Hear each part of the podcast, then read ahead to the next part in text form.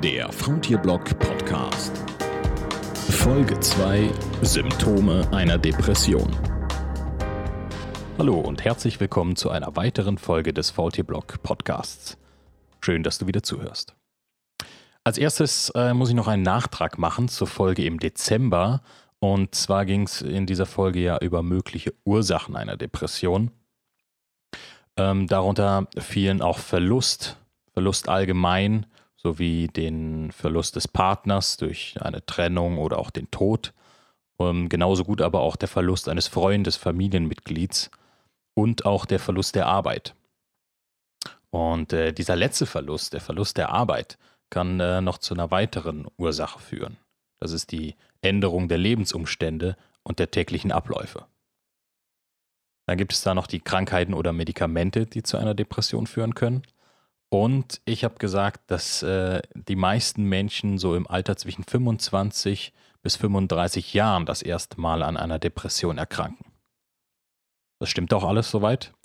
Aber ich habe dabei vergessen, äh, auch noch auf einen weiteren Risikofaktor oder auf eine weitere Risikogruppe hinzuweisen. Äh, das ist das Alter. Und damit meine ich das Alter von 25 Jahren an aufwärts. Ähm, denn all diese eben von mir genannten möglichen Ursachen treffen im Alter auch vermehrt zu. Ich habe dazu ein paar Zahlen zur Häufigkeit einer Depression im Alter gefunden, aber ähm, die halte ich jetzt nicht für so zuverlässig. Die Altersdepression ist meiner Meinung nach nämlich noch komplexer als eine in Anführungszeichen normale Depression. Und hier rede ich ähm, über die einfache, über die unipolare Depression. Wir kommen in einer späteren Folge noch zu verschiedenen Formen einer Depression. Darunter fällt dann auch zum Beispiel eine bipolare Depression, die ich hier aber nicht meine. Aufgrund der Komplexität einer Altersdepression ist eine Diagnose aber oft schwer zu stellen und medizinisch wird sich daher eher darum gekümmert, die körperlichen Beschwerden, die mit einer Depression ja auch einhergehen, äh, dann in den Griff zu bekommen. Die Tabuisierung dieser Krankheit ist auch dann nicht gerade förderlich für eine adäquate Diagnostik. Depressionen, die gibt es schon seit Anbeginn der Menschheit. Früher sprach man eher von einer Melancholie, die den Menschen erfasste. Und ähm, das hat sich ja Gott sei Dank geändert. Auch die Demenz gibt es schon eine ganze Weile, wird aber erst in den neueren Klassifikationskatalogen für Krankheiten der WHO genauer spezifiziert. Früher galt Demenz zum Beispiel als erworbener Schwachsinn, in Abgrenzung zum angeborenen Schwachsinn. Ältere Menschen mit Demenz waren halt einfach alt und wurden immer verwirrter. Heute weiß man in der breiten Bevölkerung über Demenz Bescheid. Die Altersdepressionen hingegen, die sind immer noch ein Tabuthema. Oft sind ältere Menschen mit Anzeichen einer Depression eben verbittert oder grantig, haben aufgrund ihres hohen Lebensalters und ihrer andauernden Krankheiten und körperlichen Beschwerden keine Lust mehr zu leben. So wird es oft dann dargestellt. Anstatt die körperlichen Beschwerden einer immer älter werdenden Gesellschaft zu lindern, sollte der Fokus auch auf die psychischen Beschwerden gelegt werden. Vielleicht habe ich das gerade ein bisschen äh, dumm ausgedrückt. Also anstatt nur die körperlichen Beschwerden, meine ich natürlich zu lindern. Und ähm, es kann natürlich im, im Alter gibt es diese, diese Risikofaktoren, die immer, immer weiter zunehmen. Ich habe ja die Ursachen genannt. Und der Beitritt ins Rentendasein zum Beispiel. Oder der immer häufig auftretende Tod enger Freunde und Familienmitglieder. Der Tod des Partners. Und äh, die damit verbundenen nachlassenden sozialen Kontakte, wenn das Umfeld immer weniger wird. Das alles können Faktoren und Auslöser einer Altersdepression zum Beispiel sein. Und ähm, in der Klinik habe ich zwei beeindruckende Fälle davon mitbekommen. Ich hatte das Glück, dass ich dort in einer wirklich sehr angenehmen und heterogenen Gruppe sein konnte. Für die wöchentlichen Gruppensitzungen mit einer Therapeutin. Also man hat sich einmal oder hat man sich sogar zweimal die Woche Nee, ich glaube, man hat sich einmal die Woche haben wir uns getroffen und da haben wir in, in der Gruppe so unsere Themen besprochen, die uns am Herzen liegen, mit einer Therapeutin. Und da erinnere ich mich vor allem an zwei Patienten von damals. Es war zum einen ein Mann, der hatte gerade so die Mitte der 60er Jahre überschritten. Er war körperlich voll fit, gepflegt und immer gut angezogen. Und er kam zwei Wochen nach mir und ich war sein Pate dort.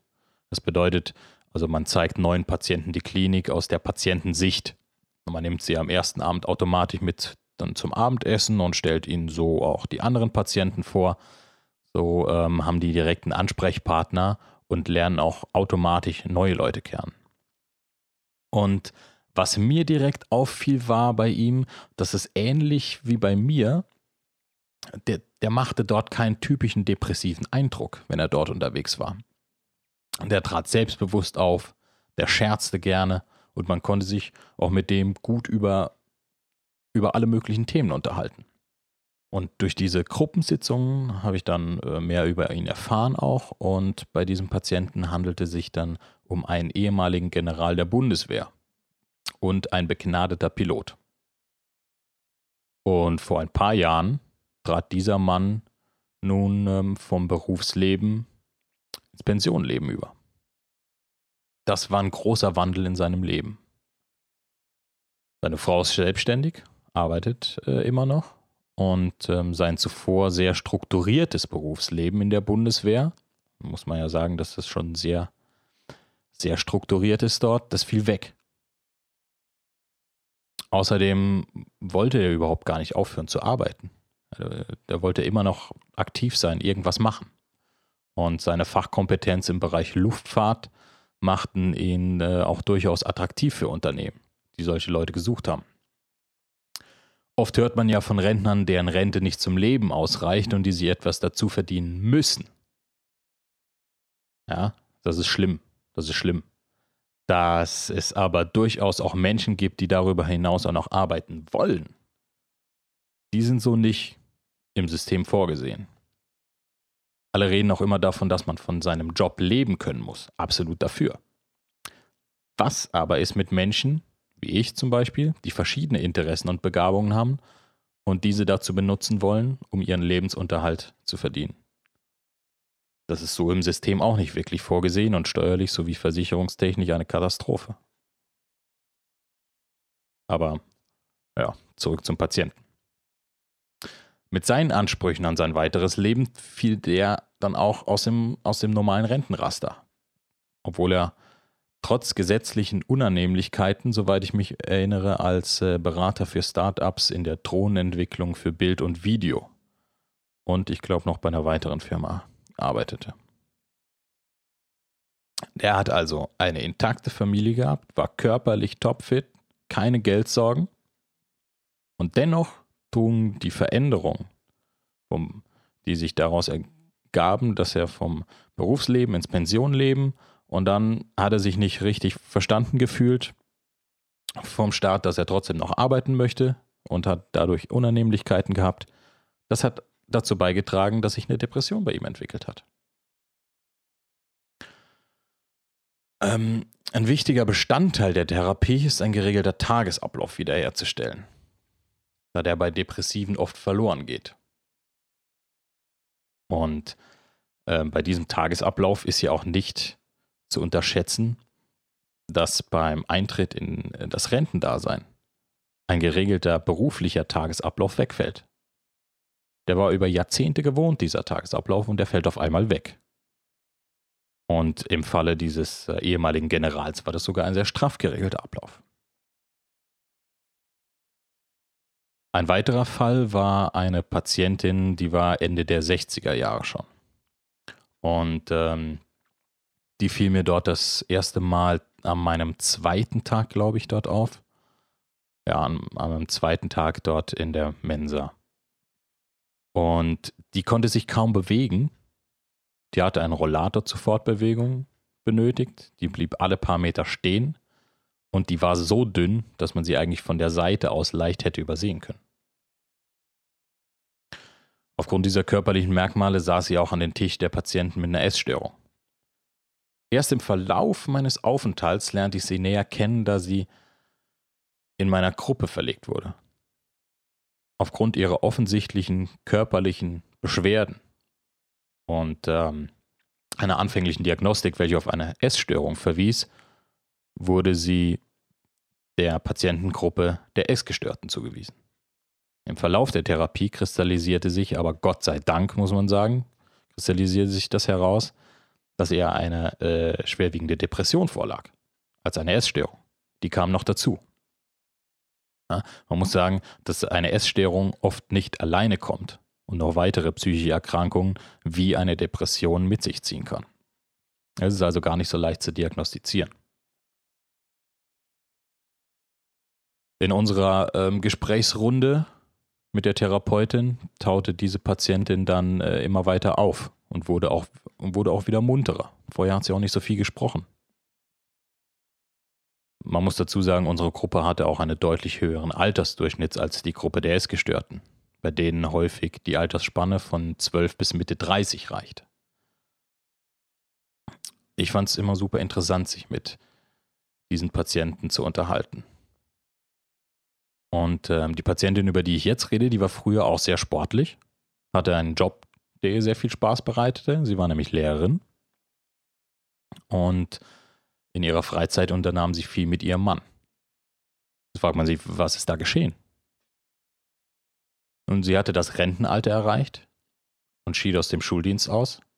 Und kurz darauf verstarb auch noch ihr Mann. Und damit geriet, geriet ihr Leben aus der Bahn, wie man so schön sagt. War kein geregelter Tagesablauf mehr da und dazu kam der Verlust des Partners. Ja, das sind die Auslöser einer Depression, wie sie im Alltag häufig auftreten können.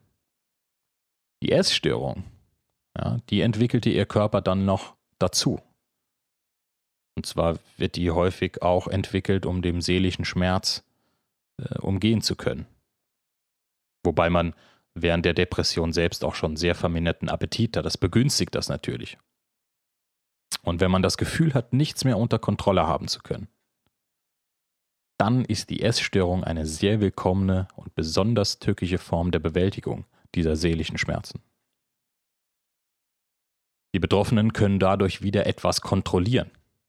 Ja, sie, können, sie haben das Gefühl, sonst nichts mehr unter Kontrolle haben zu können, aber ihr Essverhalten, das können sie kontrollieren und das können sie bis zur Perfektion kontrollieren. Und die Ergebnisse sieht man auch recht schnell. Ja, und so wurde aus einer klugen, aktiven Frau eine mit Depressionen und Essstörung. Ja, eine kluge und aktive Frau wurde eine körperlich, psychisch schwer kranke Frau. Die konnte nicht mehr ohne Hilfe gehen und war von ständigen Schwindelattacken geplagt. Bis das so alles erkannt wurde, was, was da bei ihr vorging, da vergingen schon ach, knapp acht Wochen. Als sie bei uns in die Gruppe kam, da ging es ihr zunehmend besser. Weil man hat nicht mehr ihre Symptome behandelt, sondern die Ursache. Man ging auf der Ursache auf den Grund. Als ich dort ankam in der Klinik, da war die schon sechs Wochen da. Und als ich ging, da waren die Ärzte sich einig, dass sie auch noch eine Zeit lang dort bleiben müsse. Hätte ihre Tochter sie nicht irgendwann zu verschiedenen Ärzten geschleift, hätte keiner ihre Essstörung oder Depression behandelt.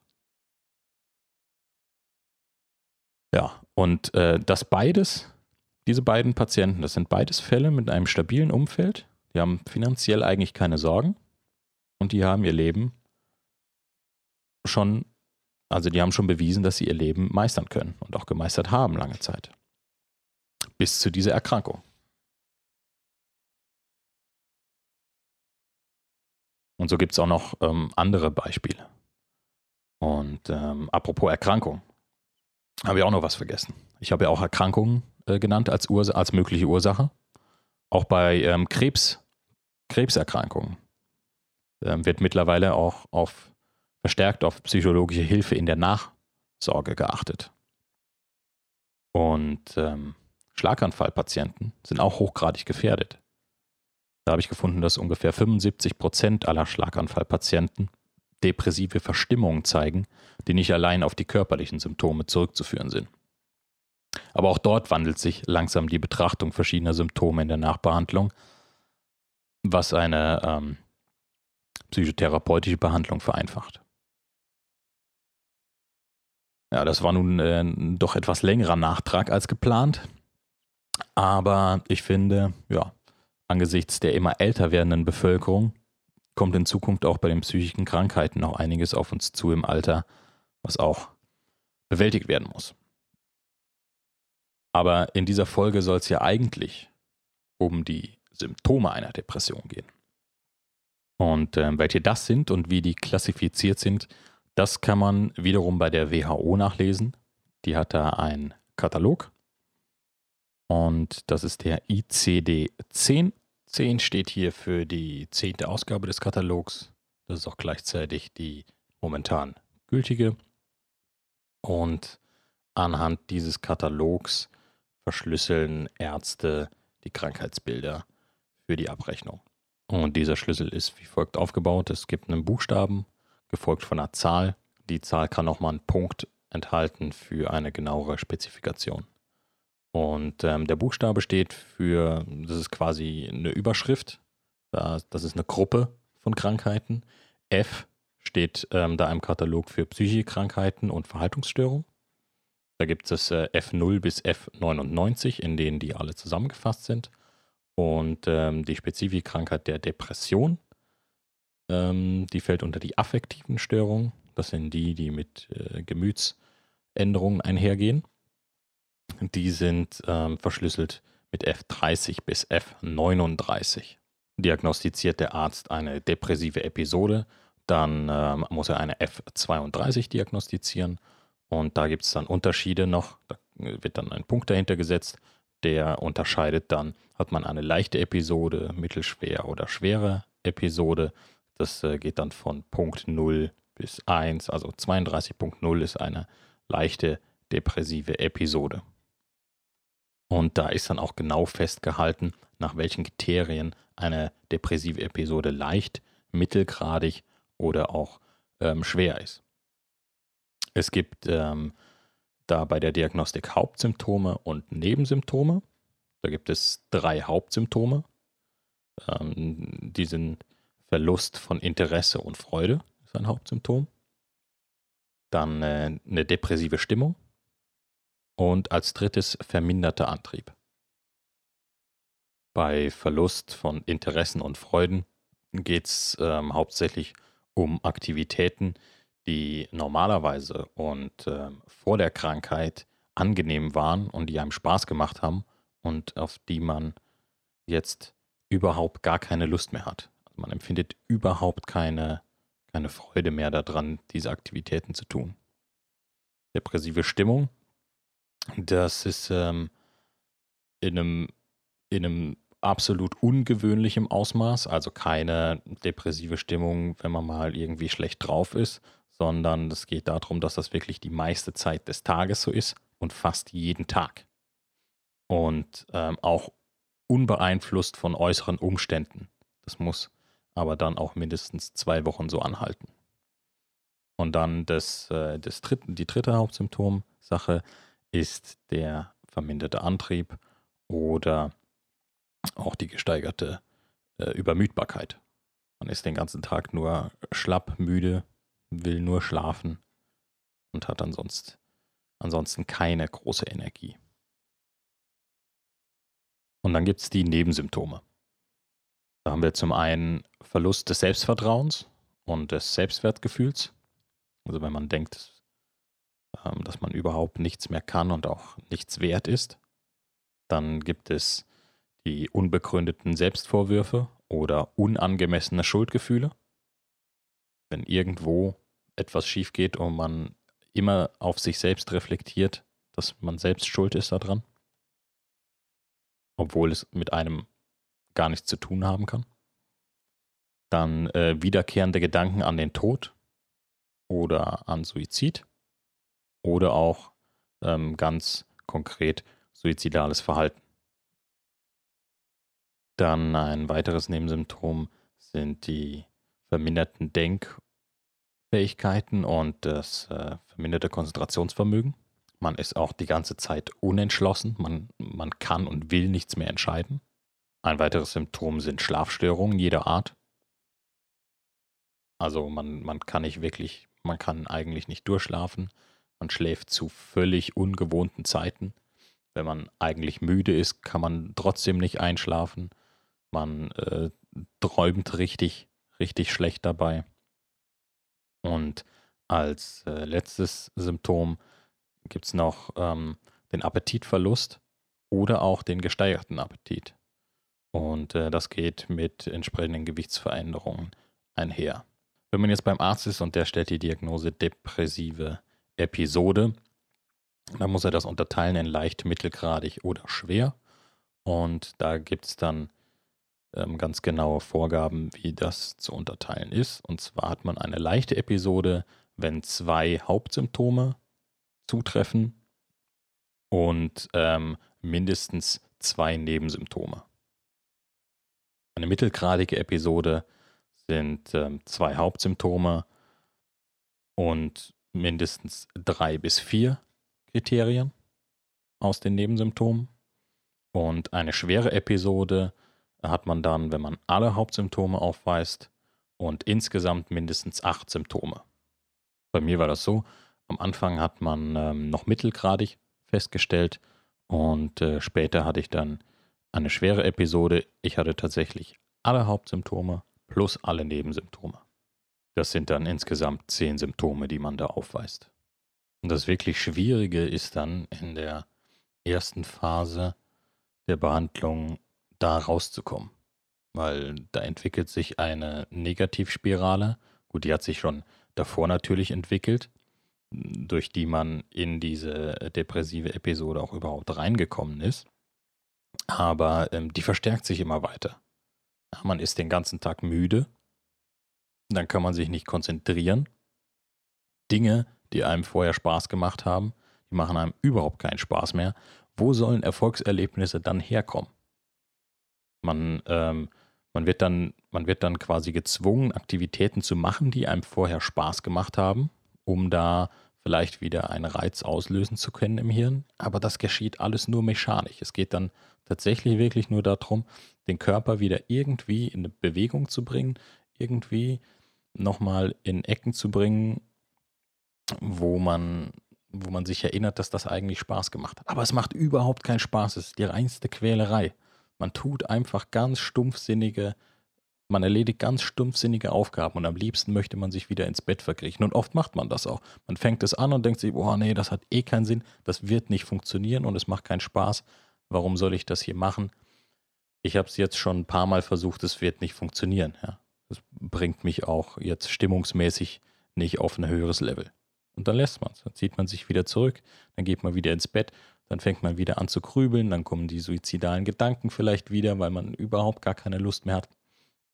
Das Gute daran ist, ähm, da man auch so unentschlossen ist und so, sind die suizidalen Gedanken in dem Sinne ähm, noch nicht äh, das Problem.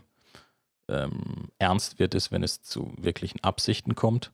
Und das ist auch ein großer Knackpunkt beim Beginn der Behandlung tatsächlich, wenn es ähm, wenn es beginnt, einem besser zu gehen und diese Unentschlossenheit auf einmal aufhört. Das ist ein heikler Moment, wo ähm, Erkrankte dann tatsächlich auch den Entschluss fassen könnten, dass sie dann ähm, die, ihre, ihre Gedanken auch in Absichten umsetzen wollen. Das ist ein, ein sehr heikler Punkt in der Behandlung.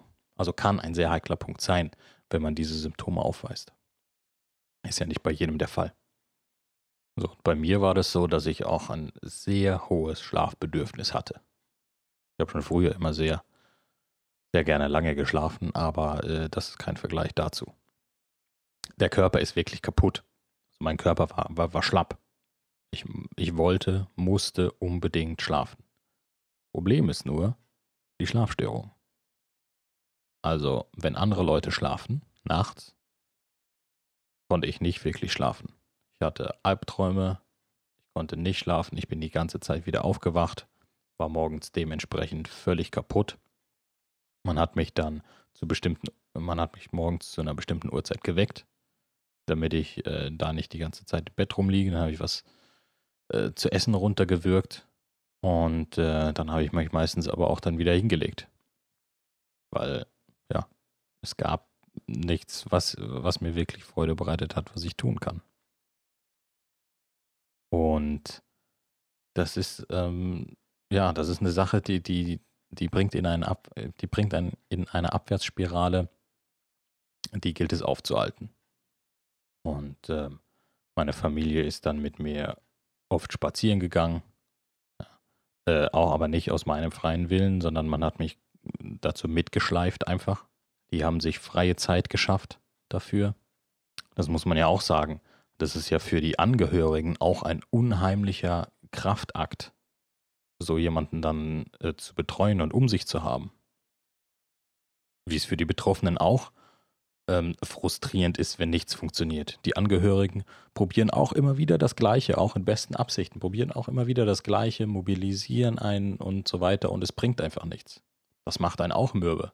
Man tut immer wieder das Gleiche und man sieht, es bringt einfach nichts. Ein Wendepunkt kam dann sicherlich, als ich ähm, neue Medikamente bekommen habe, die meinen Appetit auch angeregt haben, so ähm, dass das Symptom etwas gelindert werden konnte.